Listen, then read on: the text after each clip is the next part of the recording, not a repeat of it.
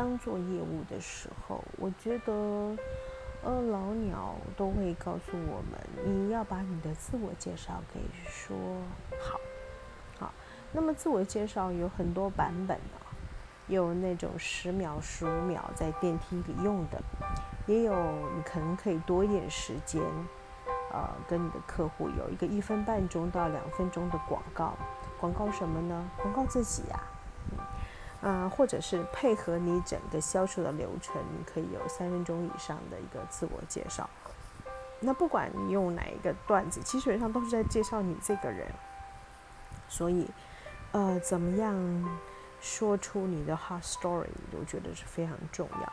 我看过一个很棒的业务员，他们在他在介绍他自己的时候，他是可以说到让你跟他都流眼泪。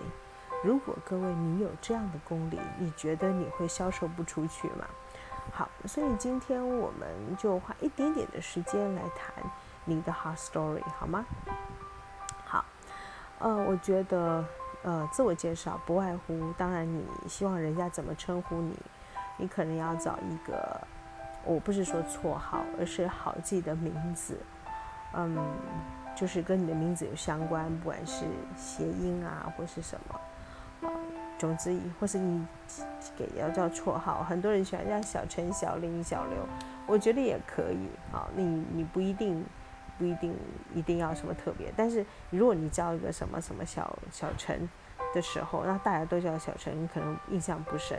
你可能是要卖你的产品，比如说，呃，你是卖呃电脑的啊，电脑小陈或什么的。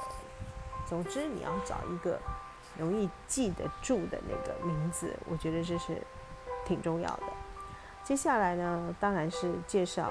如果你没有什么丰功伟业，好，那你要想办法介绍你的公司。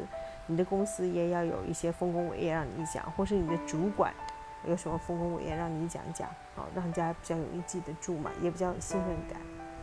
好，再来呢，就是我觉得年资可以说一说，好，为什么？那因为有这个年资，这个。这这当然是指有一点点年资的啦。那如果你没有什么年资的时候，你就干脆说你公司已经成立了多久啊，或者是说在这产业上有几年呐？这个我觉得也是一个帮助。那么，呃，最后当然是如果你自己有一些些成绩，那你就可以讲一些成绩的东西。那么让大家能够在很短的时间当中对你印象深刻。所以。我们来做一个简单的示范，就是，嗯，大家好，我是欧玛，我也是一名培训师，我有业务，呃，三十年的业务外勤经验，那曾经在保险业已经二十四年，那么，呃，我曾经替我的老东家在三年内招募了五百个业务员登录，啊，不知道有没有这机会可以让你谈谈我们合作的可能性。以上，你有没有觉得印象深刻呢？你就记住了什么呢？